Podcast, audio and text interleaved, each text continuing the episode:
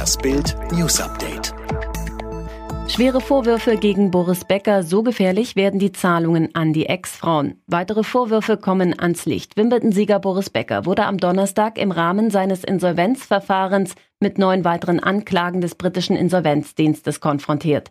Es geht auch um unerlaubte Zahlungen von 432.600 Euro.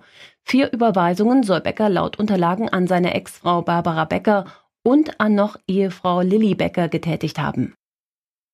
Menschenrechtsorganisation schlägt Alarm, so werden Flüchtlinge an Kroatiens Grenze gefoltert. Die Bilder zeugen von unglaublichen Qualen, blutige Striemen am Rücken, Hämatome am ganzen Körper.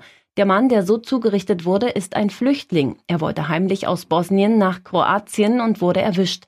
Gewalteskalation an der EU-Grenze. Jetzt schlägt eine Menschenrechtsorganisation mit drastischen Aufnahmen Alarm. In den jüngsten Wochen soll es vermehrt zu Übergriffen auf Migranten gekommen sein, die illegal die Grenze überquert hatten. Im Verdacht stehen kroatische Polizisten.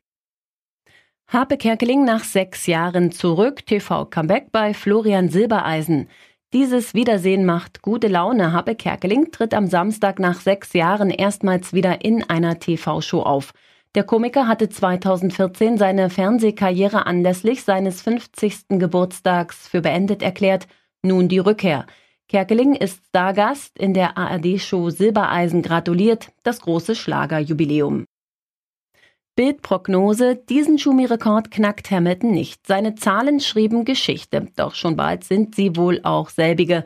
Beim Rennen am Sonntag in Portugal kann Lewis Hamilton den Siegrekord von Michael Schumacher brechen und zum 92. Mal in der Formel 1 gewinnen. An Schumis 77 schnellsten Rennrunden beißt sich Hamilton aber nach wie vor die Zähne aus. So schützen sie sich die fiesen Tricks der Einbrecherbanden. Am Sonntag ist Tag des Einbrecherschutzes. Kriminalhauptkommissar Jens Fritsch von der Berliner Polizei wirbt für den Einbau von Fenster- und Türriegeln, Videoüberwachung und Alarmanlagen. Fast jeder zweite Einbrecher scheitert. In Bild warnt Ex-Kommissar Berthold Mau vor den neuesten Tricks.